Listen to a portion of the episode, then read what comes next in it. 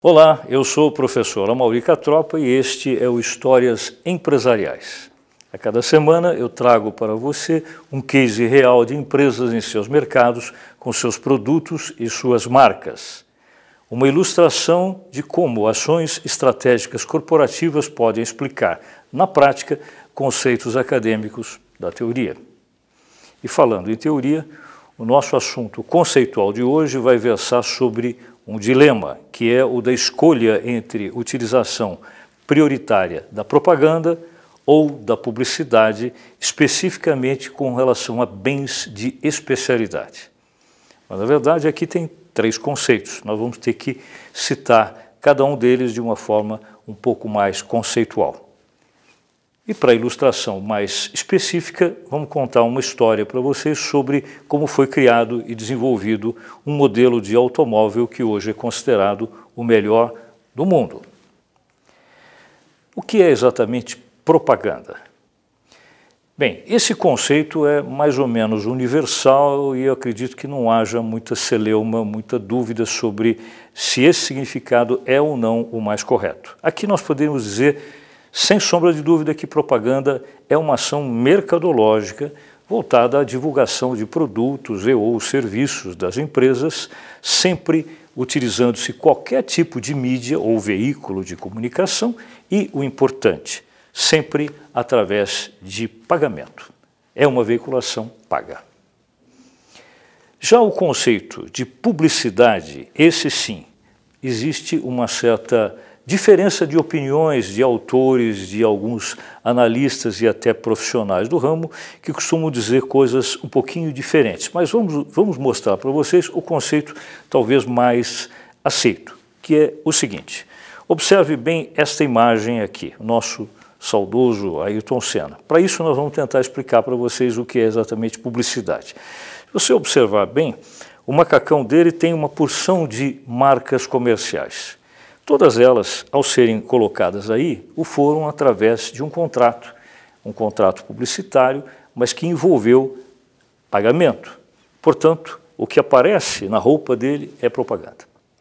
Mas quando ele ia ao pódio, ele ia sempre, note-se que ao fundo existem algumas marcas comerciais que aparecem ali e não necessariamente são as mesmas que aparecem no macacão dele. Isso quer dizer o seguinte: aquelas marcas lá do fundo, muito provavelmente não pagaram para aparecer junto ao campeão. Então, essa, essa menção, digamos assim, dessas marcas ao fundo corresponde a um conceito de publicidade, ou seja, é mais uma comunicação social do que propriamente uma ação exclusivamente mercadológica e que visa divulgar da mesma forma produtos e ou serviços, mas a veiculação não é paga. Muito provavelmente, o Guaraná Antártica, que aparece ali atrás, não pagou nada para aparecer ao fundo da imagem do campeão. Isso é publicidade. Mas nós citamos mais uma expressão que precisa ser definida também, que chama-se bem de especialidade. O que é exatamente isso? É um tipo muito particular, que precisa uma conceituação diferenciada. Observe esses produtos que vocês têm aí na tela e notem que, embora sejam conhecidos de muitos de nós, nem sempre são igualmente acessíveis a qualquer pessoa, principalmente porque são bens de especialidade. A característica ou as características deles se resumem às seguintes: em primeiro lugar, são bens que se adquire, que se compra muito mais em função da marca que eles ostentam do que propriamente em função daquilo que eles realmente são como produtos. Há também uma questão relacionada a preço e qualidade que usualmente são altos em produtos como esse. Normalmente as empresas que os produzem têm uma oferta quantitativa baixa por serem justamente itens de valor elevado e também por atender um público muito mais restrito. E, por fim, um conceito fundamental que vai nortear várias das coisas que nós vamos falar hoje aqui. Não se deve utilizar mídias de comunicação de massa para divulgar marcas como essas. Nós vamos ver na prática o porquê. A nossa história vai começar aqui. Essa é uma cidade da Inglaterra chamada Manchester, hoje muito mais conhecida por duas fortes equipes de futebol de lá. Mas o ano em que nós estamos é 1904. E nessa cidade vai ocorrer o desenvolvimento justamente do automóvel sobre o qual nós vamos falar, nesse prédio aqui.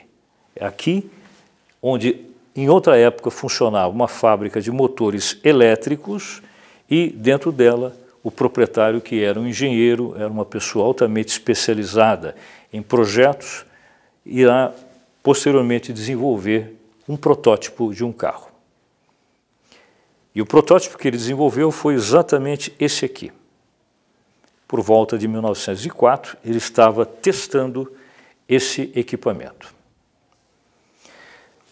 A pessoa sobre a qual nós vamos nos referir, que é essencialmente uma das duas mais importantes dessa história, é esse cidadão que aqui está, que era o dono daquela fábrica, um engenheiro inglês chamado, para nós, é, considerado como mentor tecnológico, evidentemente, chamado Frederick Henry. O mentor tecnológico, como a gente já mencionou outras vezes aqui, é aquele que desenvolve um produto, um projeto em laboratório. Mas essa outra figura, esse outro personagem, terá uma importância crucial também, porque, embora no início ele não conhecesse Frederick Henry, vai conhecê-lo em seguida, era um inglês também, portanto, também inglês, mas é, trabalhava em Londres. Era um aristocrata, um comerciante muito rico, e para nós ele vai ser o nosso empreendedor de negócios. Chamava-se Charles Stewart. A união dos dois aconteceu da seguinte forma. O primeiro, que é justamente o Frederick Henry, comunicou ao segundo, a quem ele não conhecia pessoalmente, que havia desenvolvido aquele projeto e gostaria de mostrá-lo com a intenção de, quem sabe, ele ser comercializado em Londres. Essa imagem que vocês veem aqui aconteceu no dia 4 de maio de 1904. E essa é uma data histórica, porque o encontro entre os dois, Charles Stewart e Frederick Henry, ocorreu da seguinte forma. Esse carro que vocês estão vendo aqui nada mais é do que aquele protótipo já um pouco mais acabado.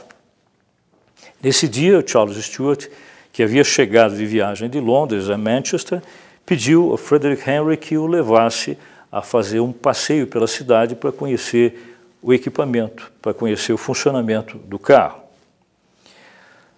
Especificamente, depois dos dois se sentarem ali, a história conta que uh, ficaram em silêncio durante alguns minutos e, de repente, Charles Stuart, um pouco apressado, disse: Olha, eu preciso voltar a Londres logo. Então, você poderia, por favor, ligar o motor do carro? E foi aí que Frederick Henry respondeu: Mas o motor do carro está ligado já há uns cinco minutos. Foi a partir dessa constatação que Charles Stewart decidiu investir capitais consideráveis no negócio conduzido por Frederick Henry, porque ele percebeu que havia um diferencial competitivo importante. O motor desse carro não tinha praticamente nenhum ruído e também nenhuma trepidação. Basta a gente ver que nos dias de hoje, passados mais de 100 anos, é comum que carros em produção comercial tenham bastante ruído no motor e também trepidação considerável. Então, já na época, isso foi um diferencial muito grande. A história conta, inclusive, que nesse instante Charles Stewart teria pronunciado uma frase que hoje faz parte da história do desenvolvimento desse carro. A frase teria sido essa daqui: That's a ghost engine. Ou seja, olhando o modelo que especificamente mostramos no slide anterior, o que vocês estão vendo aqui não é uma réplica, é talvez o único, o único que exista no mundo, o único exemplar que exista no mundo que ainda é remanescente da época, muito bem conservado. O Ghost Engine a que ele se referiu, na verdade, significa motor fantasma. E essa expressão vai ser importante com relação ao desenvolvimento de marcas que essa empresa vai é, realizar daqui para frente. Ghost Engine, motor fantasma, significava, na verdade, a ideia de que o ruído era tão pouco percebido que era como se fosse um fantasma. A história desses dois, é a união deles, que na prática vai acontecer dois anos depois daquilo, foi crucial para a própria história da indústria automobilística no mundo. Ali nós temos Charles Stewart Rolls e Frederick Henry Royce. A união entre eles criou a indústria que tem o carro considerado hoje o melhor do planeta, Rolls-Royce. É sobre isso que nós vamos falar hoje. Esse modelo que vocês estão vendo aqui, que é também original, muito bem conservado, visto nos dias de hoje, corresponde ao primeiro modelo efetivamente comercial que foi colocado na praça na Inglaterra no dia 15 de março de 1906. E veja só, o nome que foi dado a ele, não por coincidência, se inspirou na frase de Charles Stuart Rose, frase Ghost Engine. O modelo passou a se chamar Fantasma de Prata. É um modelo clássico de todos da linha Rolls-Royce em todos os tempos. Uma coisa importante é a gente mencionar que essa empresa sempre procurou manter um certo padrão de manutenção de alguns conceitos. Por exemplo, todos os veículos das, da linha Rolls-Royce têm duas características que são praticamente imutáveis. Uma delas é essa daqui.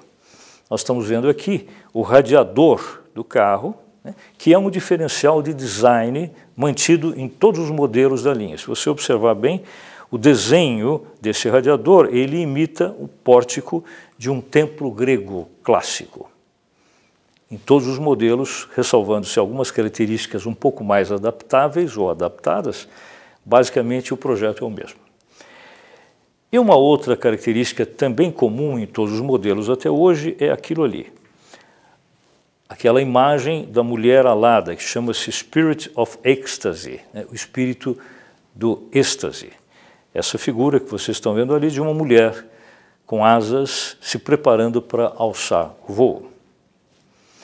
Sobre tudo isso que nós mencionamos até agora, é importante a gente começar agora a aplicar alguns conceitos que a empresa adotou ao longo do tempo sobre a escolha entre utilizar propaganda ou publicidade. Ali nós temos quatro rapazes que são absolutamente conhecidos de todos no mundo todo, dispensam apresentações. Em todo caso, nós vamos utilizá-los como exemplo de publicidade da marca Rolls-Royce.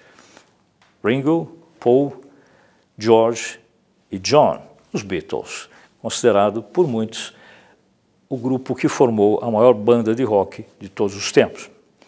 Mas vamos pensar não exatamente sobre eles que estão aqui na frente, mas sim o que está atrás deles. Aquele carro que está ali é um Rolls-Royce, Rolls-Royce que pertencia, na época, a John Lennon, originalmente branco. Nós vamos falar sobre duas marcas comerciais, uma delas chamada Beatles e outra chamada Rolls-Royce, e da ligação entre as duas feitas pela indústria de automóveis Rolls-Royce, com a intenção de desenvolver uma comunicação publicitária voltada especificamente a um conceito de não pagamento. Por que isso? Se nós observarmos bem, eh, nessa própria foto que está aí, Evidentemente, não se pagou para que uh, o Rolls-Royce ali aparecesse, uma vez que ele é de propriedade ou era de propriedade de um dos Beatles. Essa foto tinha como objetivo mostrar os quatro, mas acabou mostrando também o carro. É evidente que a Rolls-Royce utilizou essa imagem como uma divulgação não paga do seu produto, portanto, publicidade. Já que nós estamos falando dos Beatles, uma coisa interessante: esse carro, que originalmente era branco, foi pintado de preto por uma escolha de John, que era o proprietário do carro. E o carro, pintado na cor preta, foi utilizado num outro evento famosíssimo, que foi esse aqui. O momento em que, esse é o mesmo carro que vocês viram já na cor preta, o momento em que os quatro Beatles vão entrar no palácio de Buckingham para receber a comenda de cavaleiros do Império Britânico da rainha Elizabeth. Isso, essa imagem que vocês estão vendo, correu o mundo. Fotografia, filmagem, televisão. Evidentemente, a associação da marca Beatles com a marca Rolls-Royce foi feita gratuitamente. isso não foi propaganda, isso foi publicidade, ou seja, se deu um cunho jornalístico à divulgação de uma marca. Só para completar essa história relacionada aos Beatles, eh, o próprio John, passado pouco tempo depois disso, resolveu mudar novamente a cor do veículo, numa época em que se vivia um período chamado de Flower Power, né, o período psicodélico dos hips, e aí ele resolveu pintar esse carro assim. Esse, esse acreditem, é o mesmo carro com a, com a cor alterada e aqui, no momento em que ele apareceu com esse carro, a Rolls-Royce pediu a ele, John Lennon, que posasse para uma fotografia com essa imagem. No primeiro instante, parece que a intenção é mostrar a ele, mas sob o ponto de vista de negócios, o que a Rolls-Royce queria era mostrar o carro. Essa imagem, que também se tornou conhecida mundialmente, não teve nenhum custo para a Rolls-Royce. Portanto, isso não é propaganda, isso foi publicidade. Uma curiosidade, vocês estão vendo uma imagem da capa do disco Sgt. Pepper's Lonely Hearts Club Band, considerado por muitos como talvez o disco mais importante da história do rock em todos os tempos, gravado por eles. Nessa época, e aí a explicação do porquê aquelas cores um pouco espalhafatosas do carro. Se você observar as roupas que eles estão usando e as suas cores, e ali o carro já devidamente pintado por John Lennon, dá para perceber que houve uma inspiração. Sob o ponto de vista deles, Beatles, isso era uma relação a uma cultura filosófica da época, dos jovens da época. Mas para a Rolls-Royce, isso foi uma associação entre duas marcas. A marca Beatles e a marca deles, Rolls-Royce. Um detalhe interessante é que até hoje, uh, provavelmente na ótica de quem analisa mercadologicamente essa história, talvez a marca John Lennon tenha sido aquela que, de forma mais intensa, gerou publicidade para a marca do carro Rolls-Royce. Agora vamos ver que durante um período de quase 80 anos, de 1906 a 1985, a Rolls-Royce usou apenas isso que vocês acabaram de ver de ver como forma de divulgação. Publicidade, nada mais. Ou seja, apoio jornalístico baseado em figuras célebres. Mas em abril de 1985, a empresa resolveu fazer uma experiência apenas nos Estados Unidos.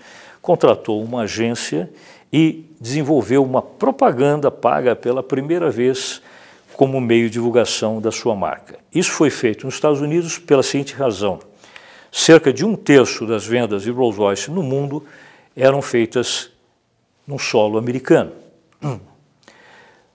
As, é, a campanha que nós vamos mencionar para vocês, ela se transformou em filme publicitário a, a, mostrado na televisão americana, tendo como cenário duas cidades americanas, Nova York e Los Angeles e suas cercanias, portanto, Califórnia. O interessante nessa campanha é que há três cenas Nessas três cenas aparecem, todas elas, evidentemente, Rolls-Royce, mas acompanhado de dois outros carros de luxo também, mas de marcas que não Rolls-Royce, o que é, no mínimo, uma coisa curiosa, chama atenção. Por que será que isso foi feito dessa forma? Vejam as imagens dessa campanha. Essa aqui é a primeira delas, onde, no trânsito pesado da cidade de Nova York, aparece aqui um Rolls-Royce e ali ao lado, notem, um Mercedes como coadjuvante. Mas a campanha é Rolls-Royce ou é Mercedes? Evidente que é da primeira, mas o que mais chama atenção nessa imagem é não o carro Mercedes ou o carro Rolls-Royce, mas sim o comportamento do motorista do Mercedes. Notem que ele está muito mais concentrado em observar quem é a pessoa que está dirigindo o Rolls-Royce do que propriamente em observar o carro o foco dele maior era talvez um foco relacionado a uma certa inveja, um certo ciúmes, de ver que tem alguém que possui um carro que ele não pode ter. Segunda imagem da mesma campanha foi feita em Beverly Hills, uma das áreas mais sofisticadas de Los Angeles, e ali de novo um Rolls Royce e agora um BMW e o motorista também com a mesma postura, interessado mais em ver quem está dirigindo o carro ao lado do que propriamente observar o próprio carro.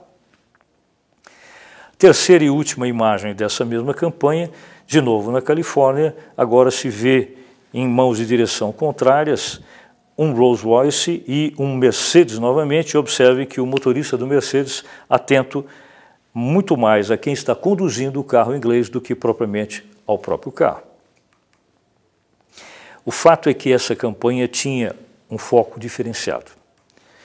O que nós queremos fazer agora é desenvolver uma reflexão sua que está em casa a respeito do seguinte: o nosso desafio é entender e interpretar qual é a mensagem que está por trás dessa campanha publicitária que nós acabamos de mostrar para vocês.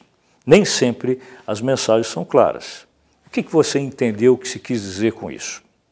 Bem, enquanto nós vamos pensando juntos, eu vou já mostrar para adiantar o expediente para vocês quais foram as interpretações dadas a essa campanha, pelo menos sob o ponto de vista de quem a fez. A primeira delas é que o objetivo principal era tentar descaracterizar a ideia de que Rolls-Royce era um, uma obra de arte. Embora fosse considerado assim por muitos, mas a intenção da empresa era diversificar um pouquinho essa interpretação. Uma segunda interpretação também era quebrar um pouco o paradigma de que Rolls-Royce era apenas exclusivamente um símbolo de status para quem o possui. Mais uma interpretação também que se quis dar foi a de que, ao contrário do que se costumava dizer, Rolls Royce não é apenas um artigo para colecionadores de itens de luxo. Na verdade, a interpretação da campanha estava focada na ideia de mostrar que, assim como em 1906, 1904, no período em que o carro foi observado pela primeira vez por Charles Rose e depois fabricado, foi percebido que ele era efetivamente um carro, um excelente carro, e que hoje ele era nada mais nada menos do que o melhor carro do mundo. Esse era o foco essencial dessa campanha. Outra interpretação importante é que, ao se colocar coadjuvantes como carros da marca BMW e Mercedes duas vezes, a intenção era mostrar que um carro Rolls-Royce equivale a dois carros de outras marcas. E também queria-se dizer que quem tinha capacidade de ter dois desses carros provavelmente poderia ter um Rolls-Royce, do ponto de vista financeiro. Uma outra interpretação importante também com relação a, a, a aparecer a marca Mercedes e a marca BMW ao lado do Rolls-Royce era baseado numa pesquisa que havia sido feita que mostrava que a maior parte das pessoas muito ricas nos Estados Unidos tinham em suas garagens vários carros. E os carros que mais apareciam lá eram esses dois. Então a ideia era despertar a atenção e o interesse de quem possuía esses carros para que eles talvez se interessassem em possuir um Rolls Royce. Mas o importante em qualquer campanha publicitária, a gente sabe, não é o brilhantismo das ideias. Essa campanha foi considerada muito bem preparada, muito bem apresentada, mas isso tudo é menos importante do que os resultados. Esse sim, uma campanha boa é aquela que vende. Quais foram os resultados que essa campanha realmente apresentou? Então vamos ver. Curiosamente, passado um ano depois da campanha ser apresentada e sustentada, os resultados de aumento de vendas do Rolls-Royce nos Estados Unidos foram os seguintes: não houve absolutamente nenhum aumento de vendas. Isso nos deixa, no mínimo, atônitos. Mas como? Quer dizer, com toda essa ideia bem preparada, era de se esperar que tivesse tido algum ganho de vendas, e não houve. Mas o mais surpreendente nessa história mesmo é que não só Rolls-Royce não teve aumento de vendas, mas esses dois carros que apareciam na campanha publicitária, que eram coadjuvantes, tiveram. Tanto a marca Mercedes como BMW passaram a ter vendas maiores depois dessa campanha. De novo, uma série de interrogações. Mas como é que se explica isso? O que, que isso significa na verdade? Bem, a interpretação com relação a isso poderia ser traduzida em simples palavras. A maioria das pessoas que viu essa campanha pela TV, ao invés de entender que a campanha era da Rolls-Royce e a intenção de focar especificamente quem era proprietário de Mercedes e BMW se interessar em comprar Rolls-Royce, aconteceu o contrário. Veja só, a campanha acabou atingindo pessoas que não tinham nenhum desses carros, nem Mercedes nem BMW, mas que tinham provavelmente algum capital e, a partir da visualização desses filmes publicitários, entenderam que, ao contrário do que se pretendia, a ideia era de que Mercedes e BMW eram carros tão bons quanto Rolls-Royce e que provavelmente a campanha era para desenvolver essas duas marcas e não Rolls-Royce. Consequentemente, aumentou-se a demanda com relação a essas duas marcas e as vendas também. Onde está o erro estratégico nisso? É evidente que alguma coisa, embora a campanha tenha sido bem planejada, alguma coisa foi feita de maneira inadequada. Basta nós lembrarmos o início dessa história que nós estamos contando quando a gente mencionou o que é bem de especialidade. É claro que esse carro é um bem de especialidade. E como vocês viram, bem de especialidade não pode e não tem sentido ser divulgado por meio de comunicação de massa. E foi através de televisão nos Estados Unidos. Evidentemente, deu tudo errado. Provavelmente o melhor caminho seria ter procurado diretamente só os proprietários de Mercedes e de BMW e talvez utilizado uma mídia mais focada e mais específica. Não preciso dizer para vocês que, depois disso, a Rolls-Royce não voltou mais a utilizar propaganda, porque ela percebeu que bens de especialidade, como o produto que ela tem, necessariamente tem que usar publicidade.